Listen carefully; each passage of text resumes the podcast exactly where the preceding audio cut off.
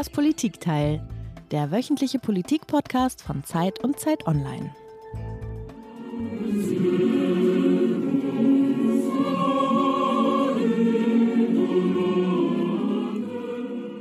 Hier ist wieder das Politikteil, der politische Podcast von Zeit und Zeit Online. Wundern Sie sich bitte nicht, liebe Hörerinnen und Hörer, wenn diese Folge vielleicht ein bisschen anders klingt als gewohnt, ein bisschen improvisiert. Man hört das möglicherweise auch am Ton. Das liegt daran, dass sie ein bisschen improvisiert ist. Wir sprechen heute nämlich mit Wolfgang Bauer, mit einem Kollegen und Reporter, der für die Zeit aus der Ukraine berichtet hat, aus Kiew, Mikolajew und Odessa und der bis vorgestern Abend noch gar nicht wusste, wo er heute Morgen sein würde vorgestern Abend nämlich. Da haben wir versucht, ein kleines Vorgespräch zu führen. Das war gar nicht möglich. Da war Wolfgang Bauer noch in Odessa und in den Nachrichten bei uns konnte man hören, dass russische Truppen 50 Kilometer vor Odessa stehen.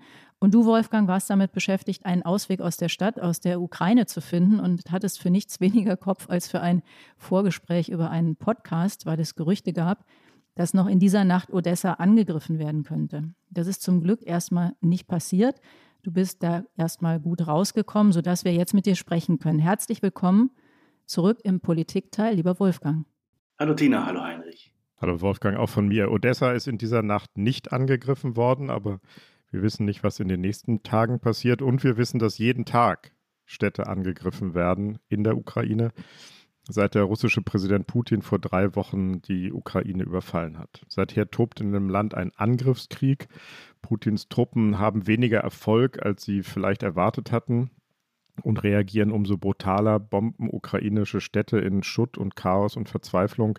Tausende, wenn nicht Zehntausende Menschen sind gestorben, Millionen Menschen sind auf der Flucht, drei Millionen haben wohl das Land schon verlassen, zwei Millionen sind innerhalb der Ukraine unterwegs, Binnenflüchtlinge.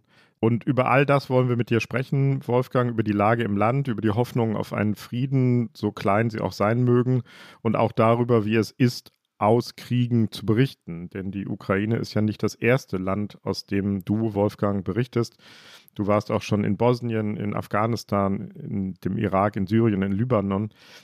Wolfgang, wo bist du gerade genau? Ich bin in äh, IAS, einer Provinzhauptstadt hier in, in Rumänien an der Grenze zu Moldawien. Äh, wir sind gestern Mittag aus Odessa äh, gefahren durch die Moldawische Republik hindurch, weil auch dort der Luftraum gesperrt ist. Also man kommt von dort auch nicht mehr mit dem Flugzeug weg. Auch das Land ist schon längst Teil der Krise geworden und äh, sind dann zum nächsten Flughafen gefahren, der hier wäre in Rumänien. Und jetzt sitzt du in einem Hotel, glaube ich. Ist das richtig?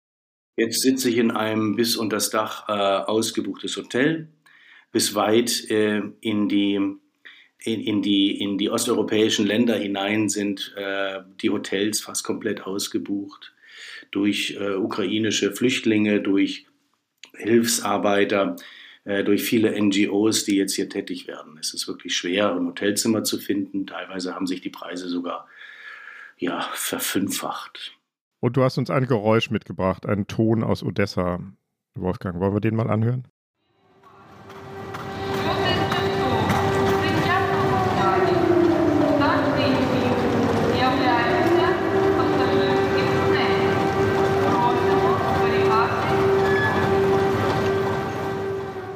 Das ist ein tot äh, ernstes Geräusch, das signalisiert den, den Luftalarm. Das sagt der Bevölkerung, bitte jetzt in die Bunker zu gehen. Bunker, das sind ja meistens irgendwelche Keller in den Häusern, mal robuster, mal weniger robust. Das ist jetzt die Sirene aus Odessa, eine Stadt am, am Schwarzen Meer, äh, die bisher vor allem für ihren äh, Tourismus bekannt war, hier bei uns im, im Westen. Gott sei Dank ist diese Stadt noch nicht getroffen worden, direkt von irgendwelchen Bomben kann aber jeden Tag passieren. Ähm, und in Odessa haben wir gerade bis zu achtmal am Tag Luftalarm. Es gibt auch Apps. Also ich habe eine, eine App auf meinem Handy, wie so eine Corona-App. Funktioniert die? Zentral wird äh, signalisiert, ihr solltet in die Bunker gehen und dann gibt es auch äh, eine Entwarnung. Es gibt einen grünen Punkt und einen, also für Entwarnung und einen roten Punkt für Alarm. Und wenn man sich nach diesem Luftalarm hält, dann verbringt man eigentlich mehr oder minder den halben Tag im Keller. Und das hast du auch gemacht? Bist du dann nach diesen Alarmen in den Keller gegangen? In, äh, in Odessa tun das nur die, die wenigsten, eben weil sich schon so eine Art äh, Bedrohungsroutine in der Stadt ähm, eingefunden hat. Äh, bislang kam es eben noch nicht zum, zum Schlimmsten, äh, weswegen die meisten Leute diesen Luftalarm, ja, ich würde nicht sagen ignorieren. Hm, es ist im Hinterkopf, äh, dass da was ist, aber die wenigsten gehen jetzt in die Keller. In Kiew, in vielen anderen Städten ist das anders. Und wir wurden von diesem Geräusch quasi begleitet, auch äh, gestern noch, bis wir wirklich die Grenze erreicht haben auch über den kleinen Dörfern hast du diese Sirenen. Ja, du hast flache Landschaft, wenige Häuser und ständig dieses Sirenengeräusch über dir.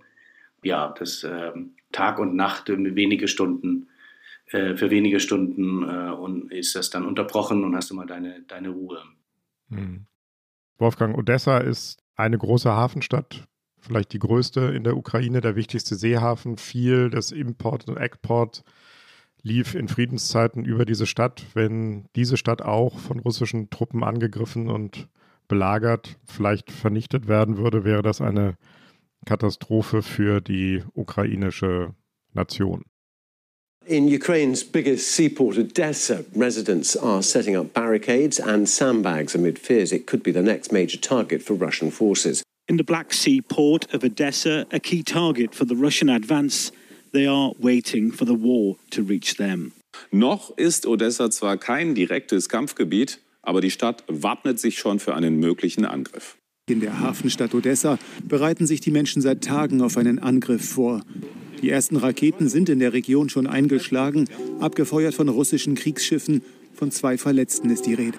Der Flughafen wurde schon bombardiert und russische Panzer sind nur noch 50 Kilometer entfernt. In der Region Odessa soll die Küste von russischen Schiffen aus mit Raketen beschossen worden sein, meldet das ukrainische Innenministerium. Ja, Wolfgang, bevor du in Odessa warst, warst du in Mikolajew und das muss man vielleicht noch einmal sagen, das Geräusch, was wir vorhin gehört haben, das Sirenengeräusch, das hattest du uns als Bilddatei geschickt und da konnte man auch das sehen, was du beschrieben hast, nämlich da ist diese Sirene und die Leute gehen aber relativ entspannt über die Straße. Man wundert sich, wenn man dieses Geräusch hört, dass eben äh, gar keine Menschen wegrennen in Panik offensichtlich. Erzähl doch mal, wie ist das? Wie ist, was hast du erlebt? Wie ist die Stimmung in Odessa? Was geschieht auf den Straßen? Was machen die Menschen konkret? In Odessa waren kurz nach Kriegsausbruch, so wurde mir erzählt, ich war damals ja noch nicht da, die Straßen auch leer bei Luftalarm. Und die Leute sehr, sehr verunsichert. Ähm, aber mittlerweile hat sich so eine Art äh, verzweifelte Routine in der Stadt eingefunden. Du hast Ausgangssperren, die täglich variieren, in jeder Stadt der Ukraine, auch in Odessa. Das heißt, dir bleiben nur wenige Stunden tagsüber, in denen du dich frei äh, sozusagen bewegen kannst, um deine Einkäufe zu erledigen, um Leute zu besuchen. Äh, manche gehen auch noch ihrer, ihrer Arbeit natürlich nach. Und diese Zeit wird, wird genutzt. Also die Straßen sind deutlich leerer wie zur Vorkriegszeit, aber du hast Verkehr, du hast sogar leichte Staus. Du hast immer noch Leute, die auch flanieren. In den letzten Tagen schien in Odessa die Sonne. Du hast ähm, immer noch Jogger auf der berühmten äh, äh Gesundheitsstraße äh, entlang der Küste. Äh, so, eine, so eine parkähnliche Anlage ist das, die, die den Weg rauf und runter joggen. Diese, diese Belastung kannst du auf Dauer nicht aufhalten, wenn du dir wieder kleine Inseln des Alltages zurückeroberst. Und das tun die Menschen. Und sind die Läden geöffnet? Sind die, kann man einen Kaffee trinken gehen? Wie muss man sich das vorstellen? Ich sag mal, von 100 Cafés haben zwei geöffnet. Hm. Äh, aber die beiden haben geöffnet und sind dann auch rappelvoll. Hm. Äh, die machen um 17 Uhr zu, weil bislang war die Ausgangssperre ähm, auf 19 Uhr gelegt. Und damit der Laden dann geputzt werden kann und du dann auch sicher rechtzeitig nach Hause kommen kannst, sind die Öffnungszeiten auch der Supermärkte alle jetzt auf, auf äh, 17 Uhr gelegt. Ist nicht empfehlenswert, nun außerhalb dieser Stunden sich in der, in der Stadt zu bewegen, also innerhalb der Ausgangssperre. Es wird patrouilliert von den Bürgerwehren und da kann man sich nicht immer sicher sein, wie wie vorsichtig, wie, ja, wie zuverlässig diese Bürgerwehren in der Nacht ähm, da vorgehen. Ähm, also Gefahr besteht, dass das Schaf auf dich geschossen wird. Wolfgang, diese Stunden, diese wenigen, die du beschreibst, die man nutzen kann, wie hast du die genutzt? Also was hast du in diesen Stunden gemacht? Wo gehst du hin? Wie entscheidest du, wo du hingehst? Ähm, wo kannst du hingehen? Wie kannst du da Wie kannst du dich da bewegen? In Odessa kannst du dich relativ frei bewegen. Das meiste hat eben zu. Äh, was uns interessiert hatte, war die Situation an der, an der Küste, wo im Moment äh, Hunderte, ich würde sagen Tausende von Freiwilligen Sandsäcke packen und an den Stränden schaufeln. Sandsäcke, die man dann später für die Barrikaden in der Innenstadt oder für militärische Einrichtungen verwendet. Auch eine verzweifelte Geste, weil so ein Sandsack hält nicht viel ab. Also schon eine Gewehrkugel kann durch so einen Sandsack eigentlich äh, relativ äh, einfach äh, durchdringen. Du brauchst schon viele von diesen Säcken. Wir haben uns mit dem Yachtclubbesitzer getroffen, der ebenfalls äh, äh, zivilen Widerstand organisiert und sich jetzt in einer ganz anderen Rolle als äh, früher sieht, der seine Familie nach Bremen hat evakuieren lassen, seine Frau und seine Kinder und ein Büro hat mit Sicht aufs Meer, äh, dem Meer, von dem jederzeit die große russische Flotte kommen kann. Aber man sieht sie noch nicht. Man sieht sie noch nicht, oder? Äh, man hat sie schon gesehen, sie war schon nah dran, dann haben sie aber Beschuss bekommen von Raketenwerfern der Ukraine. Ein Schiff soll dabei auch beschädigt worden sein. Und daraufhin hat sich die, die Flotte wieder etwas mehr zurückgezogen. Aber es gibt Satellitenaufnahmen, die dann im Internet kursieren und auch da ein Warnsystem, wenn die russische Flotte näher, besteht aus 14 Schiffen und besteht wohl aus der gesamten Landungsflotte der russischen Navy. Vorgestern war die direkt vor Odessa. Dann gab es ähm, Meldungen äh, auf Twitter, ich weiß nicht von wem gestreut, die sagten, dass 30 Helikopter nur 30 Kilometer hinter Odessa im Süden eine Landungsoperation ausführen würden. Das war der Zeitpunkt, wo wir dann nervös geworden sind, weil äh, das Szenario dass du die Flotte vom, vom Meer kommend hast. Also ein D-Day, das ist wirklich ein D-Day-Gefühl. Mhm. Äh, dass äh, Landungstruppen äh, von hinten die ähm, Ausgänge Richtung Moldawien und Rumänien blockieren. Und als drittes noch die Schläferzellen, die es vermutlich auch in Odessa hat. Also russische Truppen, kleine Einheiten, die in den letzten Monaten in diese Stadt geschleust worden sind als Zivilisten, die sich hier äh, Wohnungen angemietet haben, dass die dann den in diesem Moment aktiv werden und, und Straßenkreuzungen etc. wichtige strategische Gebäude in der Stadt besetzen. Mhm. Und wie präsent ist das ukrainische Militär in der Stadt? Man hat jetzt hier Bilder gesehen, es werden so Panzersperren bisschen altertümlich aussehende Panzersperren aufgebaut, Stacheldraht, Kontrollposten. Also wie sehr ist das schon ein Heerlager, eine militarisierte Stadt? Die Innenstadt ist quasi fast komplett gesperrt. Ähm, die wichtigsten historischen Gebäude sind durch diese Panzersperren blockiert. Für mich sehr apokalyptische Bilder. Ihr habt sie vielleicht auch mhm. gesehen, ähm, diese geraden Straßenfluchten, die bis vor kurzem noch als Vergnügungsmeilen und Ausgehmeilen dienten. Restaurant an Restaurant, Club an Club. Hübsche Bäume, Alleen gibt es viele in Odessa, plötzlich als einzige Panzersperre zu sehen, als Vorfeld einer Schlacht umgebaut zu sehen. Das, das hat was ähm, zutiefst Beängstigendes. Ist, glaube ich, von den Ukrainern aber auch symbolisch, hochsymbolisch gemeint. Denn ähm, ich glaube nicht, dass jetzt in der Innenstadt intensiv gekämpft werden würde. Ich glaube, in dem Fall, wenn ihr die Bilder der Oper anguckt und ähm, der berühmten äh, Treppe in, in Odessa, geht es mehr um die Bildwirkung als um wirklich die, die Verteidigungsleistungen, die diese Anlagen nun äh, repräsentieren. Wir wollen gleich nochmal auf die, auf die Bilder kommen. In einem zweiten Teil wollen wir ganz explizit auch darüber sprechen, über die, die Bilder und den Umgang damit. Aber ich würde dich gerne nochmal einmal sozusagen, damit wir uns vorstellen können, wie, wie du da arbeitest oder wie das zugeht.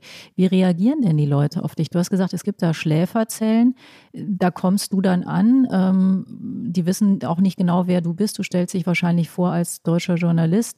Gibt es, ähm, ja, gibt es eine, sind die Leute misstrauisch? Hoffen die darauf, dass sie, also reden sie gerne mit dir, weil sie hoffen, auch was transportieren zu können?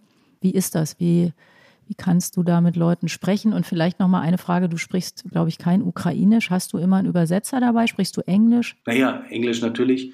Ähm, mit, äh, arbeite ständig mit Über Übersetzern. In Odessa habe ich jetzt das Glück gehabt, mit einer, äh, einer jungen Frau arbeiten zu können, die fließend im Deutsch war, unerschrocken, die Stadt sehr gut kannte. und äh, für die das auch wichtig war, jetzt äh, für dieses Projekt tätig sein, sein zu können. In, ja, in anderen Städten in der Ukraine sind die, die, ich sag mal, die Arbeitsbedingungen sehr viel komplizierter, weil dort nun wirklich alle mit sich selber beschäftigt sind. Also dieses System, das wir als ähm, Journalisten häufig fahren, ein Team zu bilden aus Fahrer und Übersetzer und Stringer, wie man das alles nennt, das ähm, ist nicht so einfach zu organisieren in der, in der Ukraine. Hier müssen wir sehr viel mehr improvisieren und sind auf Leute angewiesen, die einfach äh, unserer Sprachen mächtig sind und den Mut haben, uns zu helfen. Überwiegend äh, sind die Leute sehr offen, sehr, sehr freundlich. Dir wird sehr viel gedankt, dass du im Land bist und das Risiko mit den Menschen teilst. Kompliziert ist es etwas an den Checkpoints, an den Kontrollstellen, die äh, in Kiew zum Beispiel alle, alle 300, 400 Meter hast du so eine Kontrollstelle und je brutaler dieser äh, Krieg wird, desto misstrauischer, desto unfreundlicher, manchmal auch bedrohlicher werden die Leute, die diese Kontrollstellen besetzen, die ja nicht unbedingt Militärs sind, sondern Zivilisten, die so eine Armbinde bekommen haben, eine Schnellbleiche und ein Gewehr. Mhm. Wolfgang, du bist dann mit deinem Fotografen, wahrscheinlich auch mit deinem Stringer und einem Fahrer auch nochmal raus aus Odessa gefahren, sozusagen auf die Front zu, weiter nach Osten in einen Ort, der heißt Nikolajew, wenn ich das richtig ausspreche. Mhm. Erzähl mal, was habt ihr da gesehen und was habt ihr da gefunden? Die Ruhe in Odessa ist nur deswegen möglich, weil, weil die Ukrainer es noch schaffen, diese, diese Stadt äh, zu halten. Nikolajew, ähm, das sind so um die 500.000 Einwohner, ist Zentrum der Werftenindustrie schon unter den Zaren gewesen äh, liegt auf einer quasi Halbinsel zwischen zwei äh, Flussmündungen. Und genau diese Halbinsel wird im Moment von den ukrainischen Truppen noch gehalten, während drumherum alles schon mehr oder minder russisch ist.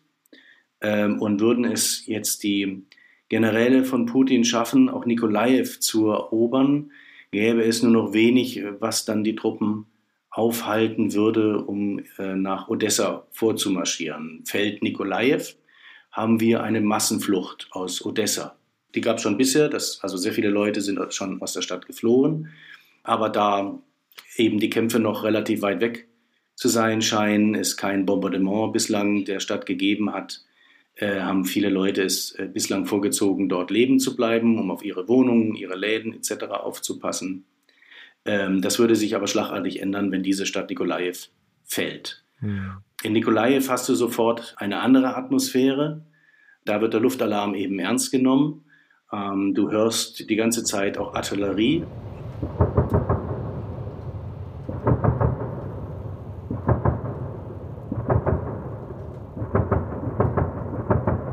Du weißt nie, ist es nun die ukrainische Artillerie, die in das russisch besetzte Territorium feuert, oder ist es ähm, äh, sind es Granaten, die, die zu dir reinkommen, vor denen du dich äh, in Acht nehmen solltest. Es gibt eine einzige Brücke über den Fluss, über den Bug, der die Stadt noch mit dem Hinterland, mit dem ukrainischen verbindet. Ähm, steht zu befürchten, dass äh, wenn die Lage sich für die Ukrainer verschlechtert, diese Brücke von ihnen gesprengt wird. Von den Ukrainern selbst, die würden die sprengen. Ja. Mhm. Du siehst an vielen Brücken äh, zwischen Odessa und Nikolaev Sprenglöcher. Mhm die sie schon vorinstalliert haben, die dazu dienen, eben dann im, im Falle den russischen Vormarsch zu verlangsamen. Und der Bug ist ein relativ breiter Fluss, so wie die Elbe. Ähm, das heißt, da müsste schon sehr viel logistische Anstrengung äh, investiert werden äh, von den Russen, um dann wieder über dieses Hindernis äh, zu kommen. Für mich das Erstaunliche, auch in Nikolaev, war, wie viele Leute dort noch leben und wie viele Leute auch dort unmittelbar in Frontnähe versuchen, ihren Alltag irgendwie äh, weiterzuleben. Viele haben kein Auto dort, muss man wissen. Die wenigsten haben ein Auto dort und wären dann auf Busse äh, angewiesen, um evakuiert zu werden. Busse, die sind natürlich Mangelware geworden. Äh, es mangelt aber noch mehr an Fahrern, mhm. äh, die sich trauen, äh, bis, bis dahin zu fahren. Und Viele Menschen sagen auch, die Wohnung, die ich jetzt habe, auf die habe ich jahrelang warten müssen oder ich habe das Geld das Kapital meines gesamten Lebens, äh, das ich mein gesamten Leben verdient habe, steckt in dieser Wohnung plus Schulden. Da gebe ich jetzt wegen diesem Putin diese Wohnung nicht auf, weil wenn ich dann gehe, wer weiß, was mit dieser Wohnung passiert. Und dann darf ich im Bahnhof schlafen oder bei Bekannten auf dem Sofa. Viele haben natürlich auch im Hinterkopf, dass auch wenn die Russen kommen, ähm, das Leben nicht endet, äh, sondern weitergeht, sofern sie sich halt politisch dann äh, zurückhalten. Und äh, besser so als genau ihre Stadt verlieren, die Wohnung verlieren und die Zeit dann halt versuchen, die Zeit der Kämpfe im Keller zu überbrücken. Das ist, glaube ich, was, was man sich immer, wenn man hier die Bilder sieht, denkt, was für eine, was für wahnsinnig schwere Entscheidungen das sind, die da jetzt Menschen treffen müssen. Mhm. Wolfgang, ihr seid dann durch die Stadt gelaufen und ihr seid dann in einem, ich glaube, in einem Waisenhaus angekommen, das gerade unter Beschuss gelegen hatte. Was ist da passiert? Was habt ihr da entdeckt? Wir sind die Nachbarschaften Richtung Front abgefahren, jenseits der Innenstadt, die noch nicht unter Beschuss liegt von Nikolaev, äh, und haben einfach rum, rumgeschaut äh, ähm, und ähm, haben bei der Gelegenheit dann auch äh, das Gelände eines Waisenhauses gesehen ähm, und einen Wächter, der, der dort saß. Von außen konnte man schon sehen, dass die Fenster zerschmettert sind von den, äh, den Häusern dieser, dieser Anlage. Weswegen wir ja, äh, mit ihm reden wollten. Er hat uns dann auch gleich rein, reingebeten, äh, um uns diese Zerstörung allüberall zu zeigen. Es ist ein großes, ausgedehntes Gelände. Normalerweise sind dort 302 Kinder und Jugendliche untergebracht, Waisen, wohl aber auch ja, Jugendliche äh, unter besonderer Aufsicht, mit einer Sporthalle, mit einer Mensa, mit einem eigenen Kindergarten, mit Schlafsälen, Klassenzimmern, einer eigenen Heizungsanlage. Und äh, überall auf diesem Gelände äh, haben wir kleine Krater gefunden, äh, entweder auf Asphalt oder auf den Wiesen. Es sah schon fast wie Maulwurfshügel aus, einer nach dem anderen, äh, teilweise so dicht. Äh, alle Fensterscheiben und die Fensterrahmen waren ausgebrochen. Die Gebäude waren noch einigermaßen im, äh, intakt. Und der Mann hatte den, äh, das war vor am 11. Äh, März gewesen, am Abend des 11. Märzes. Der Mann hatte damals Schicht gehabt, hat er uns erzählt, konnte sich nach der ersten Bombe noch in äh, einen Türeingang äh, retten. Der hatte draußen eine Zigarette geraucht. Und daraufhin kam es eben zu Dutzenden von Explosionen. Und er meinte zu uns, das sei keine äh, normale Bombe gewesen. So viele Explosionen in kurzer Zeit. Wir haben Bruchstücke, Metallsplitter dieser Bombe aufgesammelt. Äh, der Kollege hat äh, die, diese Krater fotografiert. Beides haben wir später dann von Waffenexperten von Human Rights Watch, dieser Menschenrechtsorganisation, äh, analysieren lassen und die sagten sofort, da gibt es gar keinen Zweifel. Das sind Clusterbomben, Streumunition, die international von den allermeisten Staaten geächtet sind. Deswegen, äh, weil sie, äh, weil ihre Anwendung eine, eine hohe Anzahl an zivilen Opfern impliziert. Ähm, diese Bomben wurden erfunden für große Feldschlachten. Ja? Du hast ein großes, weites Gelände, du hast Infanterie, also viele Soldaten äh, in, in einer Fläche. Dann wirfst du diese Bomben ab. Die, das, sind, ja, das sind Raketen, die von, äh, von Raketenwerfern, die auf LKWs montiert sind. Smerch heißt eine Form davon, abgeschossen werden, oft aus 20, 30 bis zu 70 Kilometer Entfernung. Das ist eine große Raketenhülse, die geht dann auf in der Luft und entlässt äh, bis zu 70 kleinere Bomben in denen wiederum habe ich jetzt mir angelesen, bis zu äh, 90, 100 Stahlkapseln gelagert sind, Stahlzylinder, die dann auf dem Boden in alle Richtungen weggeschleudert werden. Du hast also einen, im wahrsten Sinne einen Regen an Bomben. Mhm. Und diese Bomben sind nicht stark genug, um Gebäude zu zerstören oder Panzer, sondern sind tatsächlich konstruiert, um Fleisch zu zerfetzen. Um möglichst viele Menschen zu töten. Um möglichst viele Menschen zu viele Soldaten, die da vormarschieren oder in ihren Stellungen liegen, äh, zu verletzen oder äh, zu töten. Diese Waffen gibt es schon lang. Viele von, äh, von diesen äh, kleineren Bomben, äh, von der Submunition, so sagt man, die explodieren nicht bei Aufschlag. 20 Prozent, äh, sagen Studien, bleiben nicht explodiert dann in den Wiesen, in den Gräben zwischen den Bäumen hängen und ähm, werden so zur tödlichen Gefahr, selbst noch äh, nach Jahren. Gebiete, die mit Streubomben beschossen worden sind, sperrt man. Hm.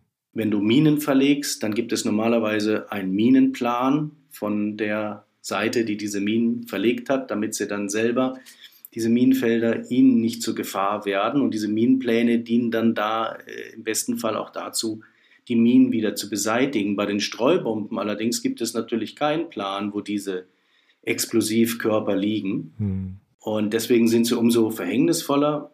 Das ist eines der Gründe, warum sie international geächtet werden, geächtet werden sollen.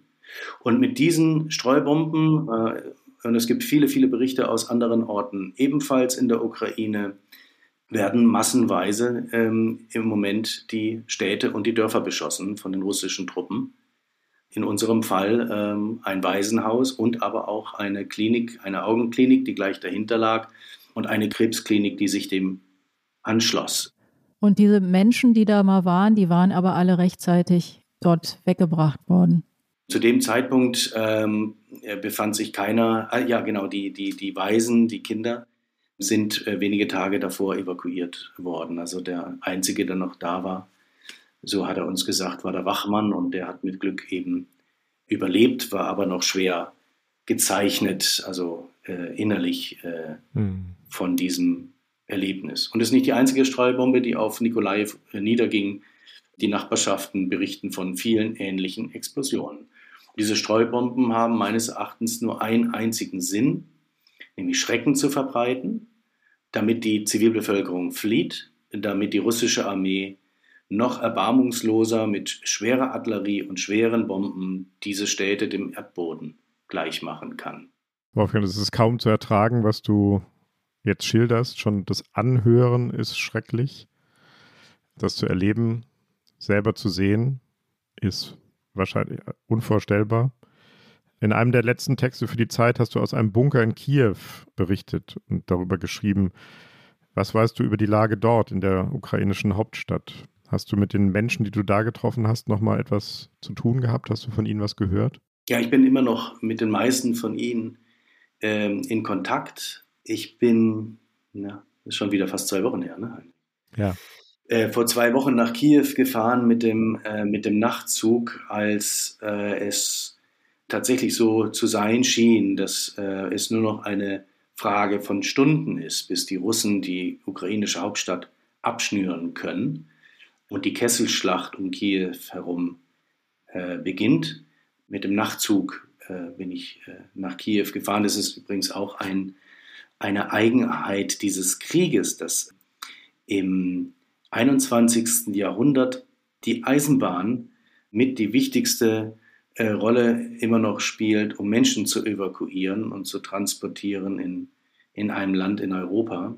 Also die ukrainische Staatsbahn funktioniert immer noch in alle möglichen Städte, die unter schwersten Beschuss stehen, äh, schicken die noch ihre Züge und traut sich das Personal, die Zugführer, die, äh, die Lokfahrer, von denen etliche Dutzende von ihnen auch schon ums Leben gekommen sind, trauen sich auf diese Strecken. Und eine der natürlich ähm, angespanntesten Fahrten ist die, ist die nach Kiew. Ähm, äh, mittlerweile haben es die Russen immer noch nicht geschafft, Kiew abzukapseln. Ähm, also die Ukrainer wehren sich dort äh, ziemlich erfolgreich, die Flanken gespreizt zu halten der Russen.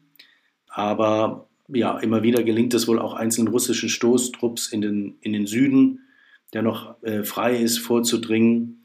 Und ähm, ja, ich kenne etliche Leute, die dann auf der Autobahn fuhren und äh, plötzlich schlugen Granaten ein und äh, äh, wurden dann Gefechte gemeldet am Rande der Autobahn.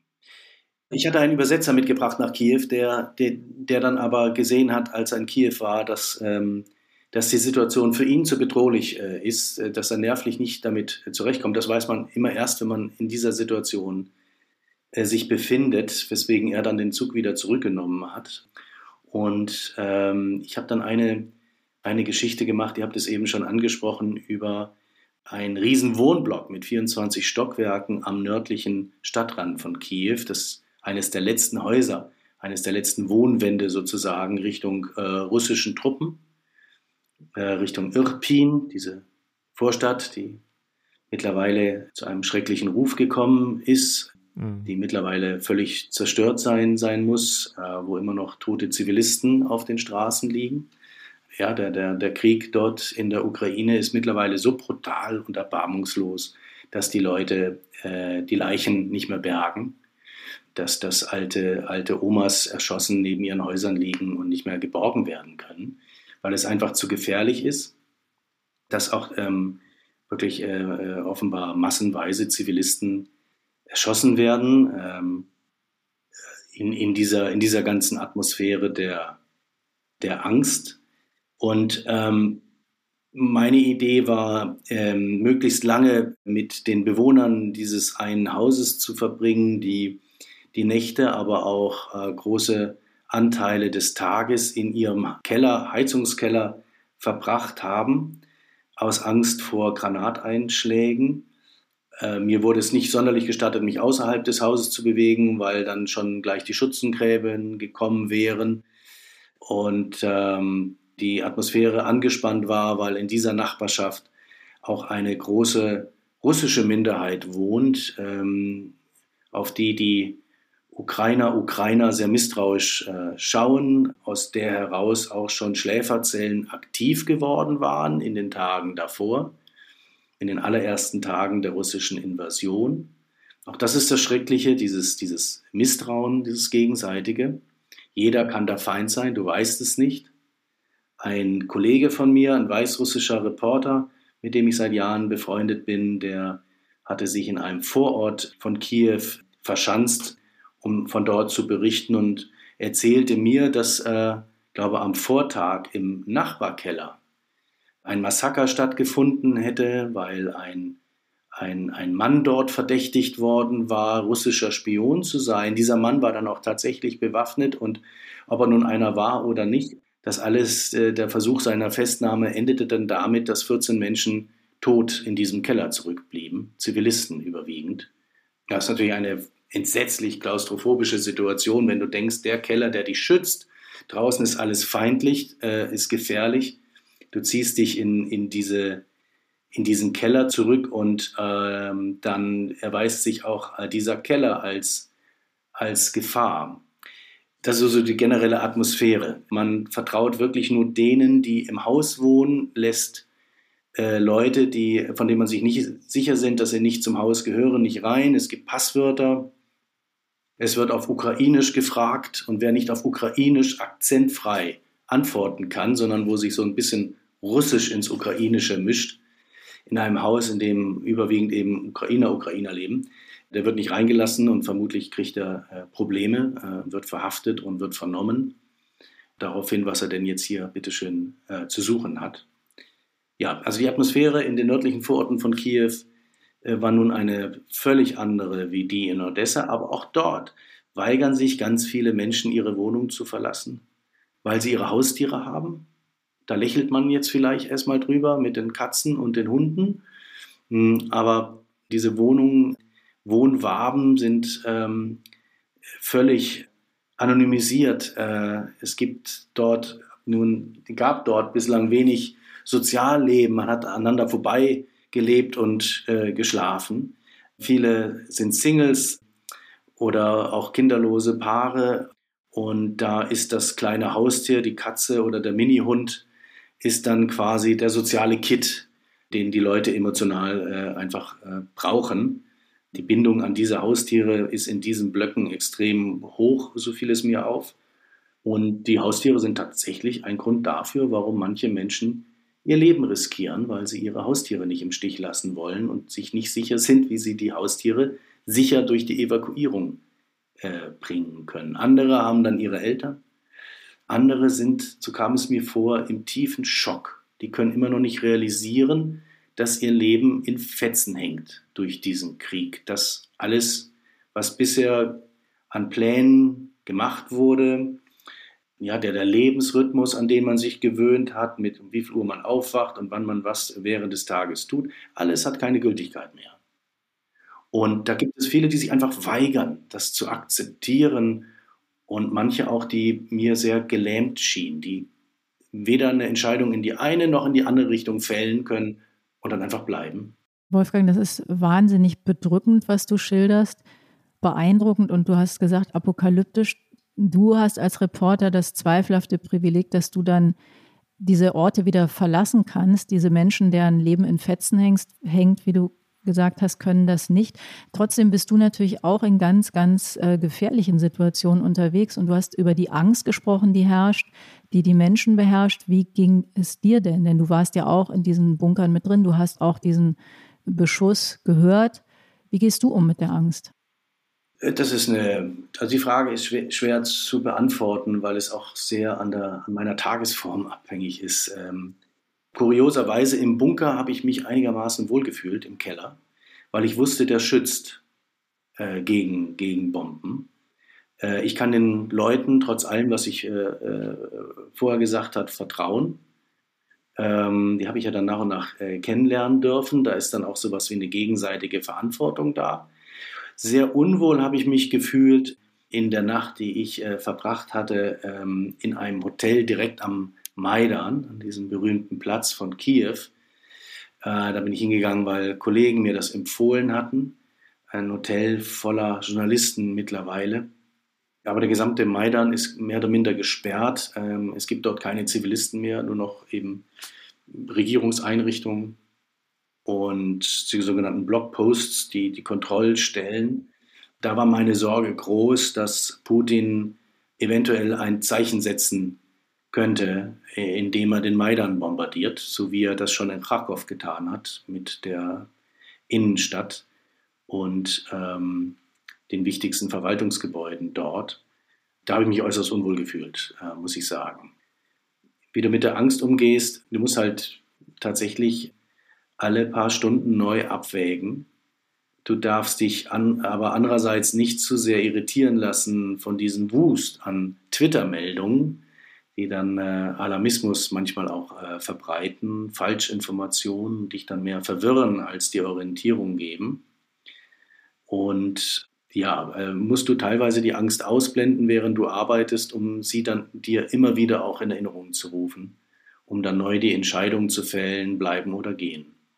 Das ist ja jetzt nicht der erste Krieg, das erste Konfliktgebiet, in dem du arbeitest. Ähm, das letzte Mal, dass du hier zu Gast warst bei uns im Politikteil, da haben wir mit dir aus Kabul gesprochen. Wie unterscheidet sich der eine Krieg vom anderen oder ist es dann auf eine existenzielle Weise immer sehr ähnlich? Ja, jede Situation unterscheidet sich wieder, wieder, wieder von der anderen. Äh, in Afghanistan, als wir das letzte Mal gesprochen hatten, war der Krieg ja vorbei.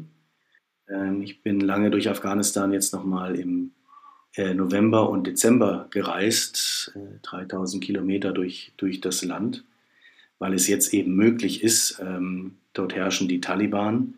Dort sind sehr, sehr viele Fortschritte wieder zurückgeworfen worden. Dort haben viele Frauen ihre auch davor nur beschränkt äh, existierende Freiheit äh, verloren. Aber der Krieg ist, äh, ist vorbei. Die Bürgerkriegsjahre in Afghanistan waren deshalb ähm, auf eine andere Art bedrohlich als jetzt der Ukraine-Krieg, weil dort immer die Gefahr bestand und eine der größten Gefahren war, entführt zu werden von der Mafia oder von unterschiedlichen Konfliktparteien. Diese Gefahr besteht jetzt in der Ukraine bislang noch nicht. Es sei denn, du näherst dich zu sehr der unübersichtlichen Frontlinie, was ich tunlichst vermeide. Aber auch dort sind schon ein, einige Kollegen für ein, zwei Tage verschwunden, um dann äh, von den Russen wieder freigelassen zu werden. Die Begegnungen mit, den, äh, mit russischen Truppen können mal harmlos verlaufen in der Ukraine und mal tödlich, wie wir in den letzten Tagen erfahren mussten ja, in Syrien, in dem ich, äh, in dem Bürgerkrieg, in dem ich auch, äh, aus dem ich auch berichtet hatte, hattest du alles. Du hattest äh, diese Entführungsgefahr, du hattest eine Vielzahl an unterschiedlichen Konfliktparteien, denen du nur bedingt äh, trauen konntest.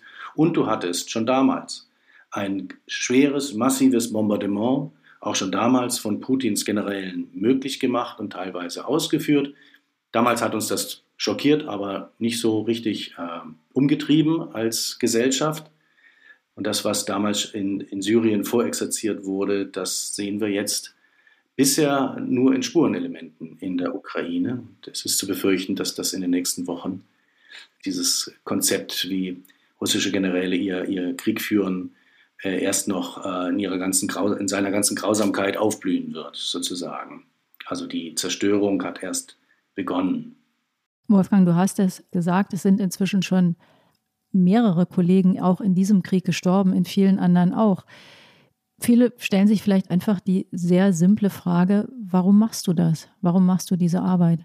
Ich glaube, in keiner, in, in, wenigen Situationen äh, ist Journalismus so wichtig wie in, in, in diesen. In wenigen Situationen ist es so essentiell, unabhängige Augenzeugen dort zu haben, die berichten über das, was da passiert, gerade jetzt in dem Zeitalter dieser Social Medias und dieser vielen unterschiedlichen Parteien, äh, die da äh, Social Media Foren gründen äh, und Meldungen absetzen, ähm, die seriös zu sein scheinen, die nicht überprüfbar sind und ähm, die in, ein, in, einem, in einen Dschungel an Informationen dann sich verirren lassen. Ähm, gerade jetzt ist es, ist es so wichtig, unabhängige Beobachter äh, dort zu haben und unabhängige Beobachter, die das, das äh, finde ich, ähm, also versuche ich für mein, für meinen Teil zu realisieren, die äh, auch äh, versuchen, eine ehrliche Sprache zu entwickeln. Also nicht diese typische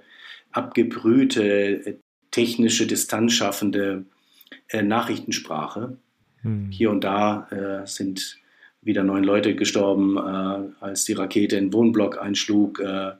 Und dann werden Menschen zitiert, die trauern, ähm, aber alles ist, ist, ist in Phrasen. Also äh, ist ein Käfig aus Phrasen, äh, den viele Kollegen um sich herum aufbauen, wohl auch um sich selber emotional zu schützen vor diesen ganzen Eindrücken. Und dann liest man oder sieht, liest man diese Stücke oder sieht diese Fernsehbeiträge und bleibt irgendwie unberührt, äh, stumpft ab und nach zwei Wochen ist dann doch wieder Corona wichtiger für die Deutschen und nur ob nun geimpft wird oder nicht, alles wichtige Themen, aber dieses große Entsetzen tritt dann in den Hintergrund, weil ich glaube auch wir Journalisten nicht die Sprache gefunden haben, die ehrlich genug ist, um Leute zu berühren, um wirklich auch dieses, diesen Schrecken und diesen, dieses, dieses Albtraumhafte, das sich da gerade, das da gerade passiert, ähm, zu übersetzen und zu vermitteln. Hm. Wolfgang, du bist ganz offensichtlich permanent dabei, auch über deine Arbeit zu reflektieren. Vielleicht nicht in den Momenten der größten Gefahr, aber vorher und nachher. Und daran würde ich gerne noch eine Frage anschließen.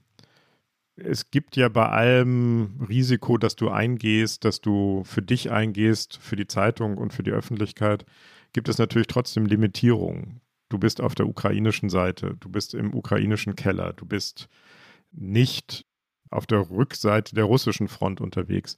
Wir wissen sehr wenig über das, was die russische Armee da tut. Wir sehen nur die Opfer auf ukrainischer Seite. Also ich glaube, meine Frage läuft darauf hinaus, kann es auch sein, dass wir, weil wir natürlich emotional auf der Seite der Opfer stehen, nur einen kleinen Teil des Krieges sehen und berichten können? Sind wir in gewisser Weise auch in einem Narrativ gefangen, das die ukrainische Sache stärker mitreflektiert und eben dann doch nicht komplett unabhängig und objektiv ist. Ja, komplett unabhängig kannst du selten aus Krisengebieten äh, berichten, weil du ja auch immer einen Freund brauchst, der dich, äh, der dich beschützt. Klar. Ich habe aber selten bislang einen Konflikt erlebt, wo die moralischen Fronten, wenn ich das mal sagen darf, so klar zu äh, zu sein scheinen wie, wie jetzt der, der, der ukrainische Konflikt. Also es Klar. geht nicht darum, dass äh, Ukrainer nun in russische Städte einfallen und die Kriegsführung der Ukrainer in diesen russischen Städten äh, zu beobachten, obwohl es da auch etliche, ähm, äh, auch etliche Kriegsverbrechen auf ukrainischer Seite zu vermelden gäbe, die auch äh, im wesentlich geringeren Maße, aber auch zum Beispiel Streubomben Richtung Donetsk geschossen haben sollen. Beide Truppen äh, haben Streubomben zum Beispiel im Repertoire. Aber hier geht es ja nun eindeutig darum, dass äh, russische Truppen auf ukrainisches Territorium vorgestoßen sind. Wer leidet, das sind äh, ukrainische Zivilisten.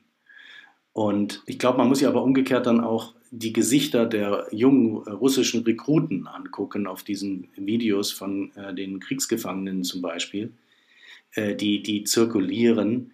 Diese blutjungen Gesichter, äh, die ja, Leute, die sonst irgendwie im Büro sitzen würden und IT-Technik pflegen würden oder so, jetzt in einer, in einer Uniform stecken und ähm, deren, äh, ja, der, deren äh, Leid äh, genau, genauso ein großes ist wie das Leid der ukrainischen 18-Jährigen auf der, auf der anderen Seite, die dann auch immer auch nur zum Teil dann die Wahl hatten, ja, als Rekruten, ob sie da nun teilnehmen an diesem Krieg oder nicht. Ich würde gerne von der russischen Seite auch berichten, um eben diese Balance zu halten. Im Prinzip müsste man von beiden Seiten natürlich an beide Seiten Berichterstatter schicken. Leider verhindert das die russische Seite selbst. Äh, die hat kein Programm, um Reporter einzuladen, ihre Truppen Klar. zu begleiten. Ähm, sie, es gibt einen chinesischen Kollegen, der das tut, aus politischen Gründen, die offensichtlich sind, und russische Militärreporter, die das äh, sehr gefiltert tun. Aber dass wir eine Schieflage, äh, wenn ich das so sagen darf, an Bildern haben, liegt äh, vor allem an der russischen Seite, mhm. weil sie nämlich verhindert, dass diese Bilder entstehen aus Angst heraus, dass sie gegen sie verwendet werden könnten. Wolfgang, nur nochmal nachgefragt oder auch nochmal der Versuch, das klarer zu machen. Natürlich, die moralische Frage stellt sich hier nicht. Wer Aggressor ist, wer überfallen worden ist, wer Opfer, wer Angreifer ist. Äh, wie du sagst, selten ist das in einem Konflikt so klar gewesen. Ich frage mich nur manchmal, wir sehen sehr viele Bilder von zerstörten russischen Panzern, Tanklastwagen, abgeschossenen Flugzeugen. Wir sehen sehr wenig Bilder von ukrainischen Panzern, die zerschossen worden sind. Von, äh, wir sehen auch sehr wenig Bilder von toten ukrainischen Soldaten. Deswegen nochmal die Frage, du hast es im Grunde schon beantwortet, das ist kein balanciertes Bild, das wir bekommen. Nein, die, die, ähm, das kann man jetzt den Ukrainern auch nicht vorwerfen äh, und dem Nein, Militär, kein Vorwurf, äh, dass sie jetzt äh, nicht äh, die eigenen Verluste äh, dokumentieren und die eigenen toten jungen Soldaten mit aufgeschlitzten Bäuchen, ähm, das sind fürchterliche Verletzungen oft, die ich da gesehen habe. Also entsetzliche Verletzungen. Körper, die vollkommen verbrannt sind. Also wenn so ein Panzer von unseren so hochgelobten Panzerfäusten ja, und diesen äh, Anti-Panzerwaffen abgeschossen werden. Das bedeutet für die Insassen, dass die am lebendigen Leib verbrennen.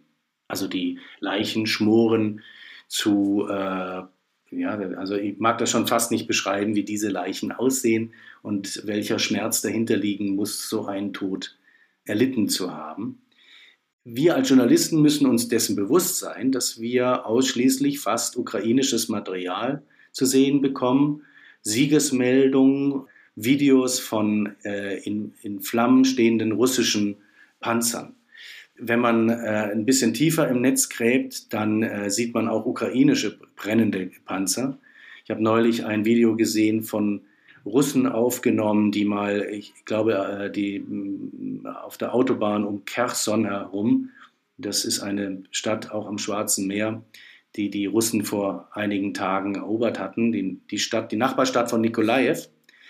Und diese ganze Autobahn war gefüllt von äh, ausgebrannten ukrainischen Fracks. Und dann versteht man, warum die Ukrainer Kherson verloren haben, weil sie nämlich entsetzliche Verluste zu beklagen hatten und wohl ganze Kompanien, ganze Bataillone ausgelöscht sein müssen während dieser Schlacht. Also das Material, das wir bekommen, ist mit Vorsicht zu genießen. Äh, wir sollten auch nicht jetzt die Opferzahlen, äh, die, die, die das ukrainische Verteidigungsministerium zitiert, so und so viele russische Soldaten getötet, so und so viele eigene Soldaten getötet, die sollten wir im Prinzip nicht zitieren, weil ja, sie höchstwahrscheinlich einfach Propaganda sind. Die Zahlen vom Pentagon sind deutlich niedriger und auch schon schlimm genug. Wolfgang, zum Abschluss vielleicht noch mal eine Frage. Du hast diese abgebrühte technische Sprache beschrieben, hinter der oder in der dann auch die Kriege verschwinden. Eine ganz andere Sprache spricht im Moment Präsident Zelensky. Heute, an dem Tag, an dem wir aufnehmen, hat er im Bundestag gesprochen. Jedes Jahr wiederholen die Politiker nie wieder. Und jetzt sehen wir, dass diese Worte einfach nichts wert sind. Eine erneut wahnsinnig beeindruckende, beschämende, berührende Ansprache über auch unser Versagen, über unsere Mitverantwortung an diesem Krieg.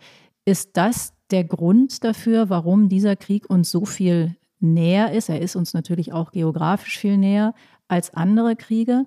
Es ist ja auch viel darüber gesprochen worden, warum oder ob wir mit den Menschen, die jetzt im Moment aus der Ukraine flüchten, ob wir mit denen mehr Mitleid haben, mehr Anteilnahme. Ist das dein Eindruck? Ach, das ist ein bisschen abstrakte Frage. Wie du ja schon gesagt hast, äh, du setzt dich in dein Auto, du steigst in, in Berlin in deinen Wagen oder in den Zug und nach wenigen Stunden bist du an der Front. Äh, also klar, das ist natürlich logisch, dass uns dieser Konflikt mehr beeindruckt als ein Konflikt, äh, der mehrere Flugstunden von uns entfernt liegt. Und dieser Konflikt, äh, das ist ja nicht nur ein Regionalkonflikt, sondern wir äh, wandeln tatsächlich auf einem ganz dünnen Grat zum Dritten Weltkrieg.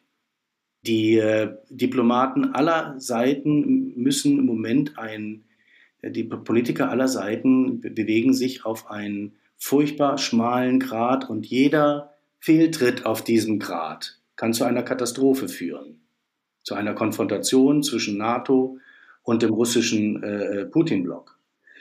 Deshalb ist es klar, dass dieser, die, die, Kriege, über die wir bisher berichtet hatten, die bisher stattfanden, die fanden in unserer per Peripherie statt.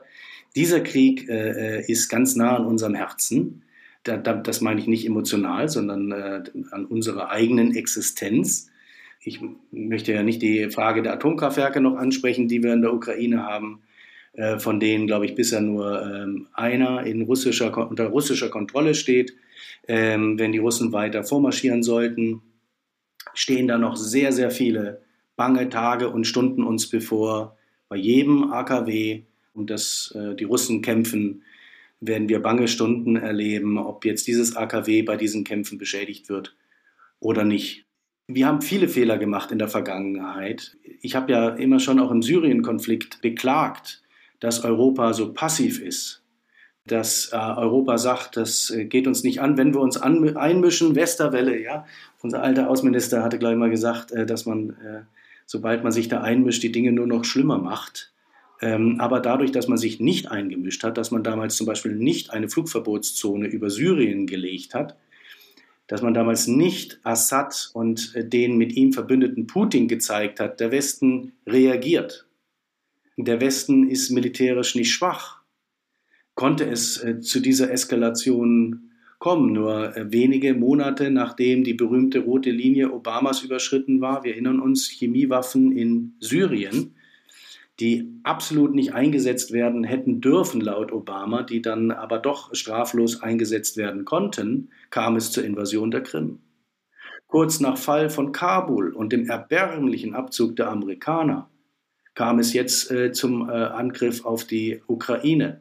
Das steht jetzt nicht immer im unmittelbaren Zusammenhang, aber es zeigt, äh, dass der Westen nicht ähm, militärisch quasi in anderen Ländern aktiv werden kann, ohne zu erwarten, äh, dass ähm, die Militaristen, die es auf russischer Seite gibt, nicht den Zustand dieses westlichen Militärs studieren und beobachten und ihre jetzt wohl fatalerweise falschen Schlüsse daraus gezogen haben, weswegen es jetzt zu dieser großen Konfrontation kommt in der Ukraine. Eine Konfrontation, glaube ich, die hätte vermieden werden können, wenn man in Libyen, in Syrien, in anderen äh, äh, Kriegsschauplätzen deutlicher gewusst hätte, was man will als Europa.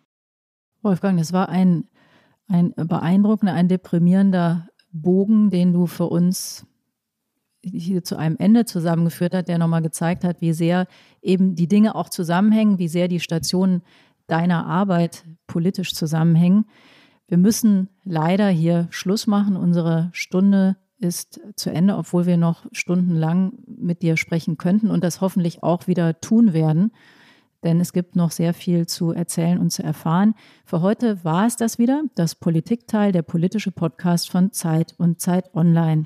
Sie können uns wie immer gerne schreiben, liebe Hörerinnen und Hörer, können uns kritisieren, uns Fragen stellen, uns Themen mit auf den Weg geben unter der Mailadresse daspolitikteil.zeit.de. Und jetzt bedanken wir uns. Wir bedanken uns bei Paula von den Pool Artists und bei Felix von den Pool Artists, unseren fabelhaften Producern.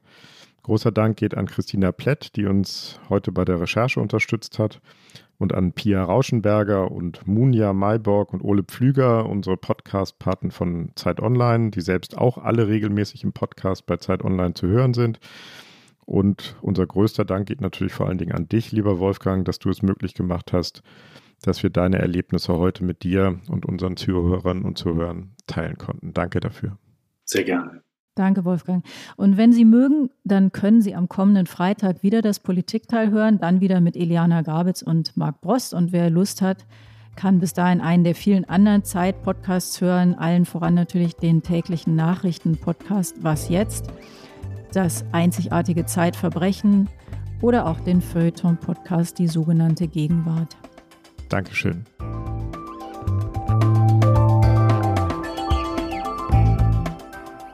Das Politikteil ist ein Podcast von Zeit und Zeit Online, produziert von poolartists.de.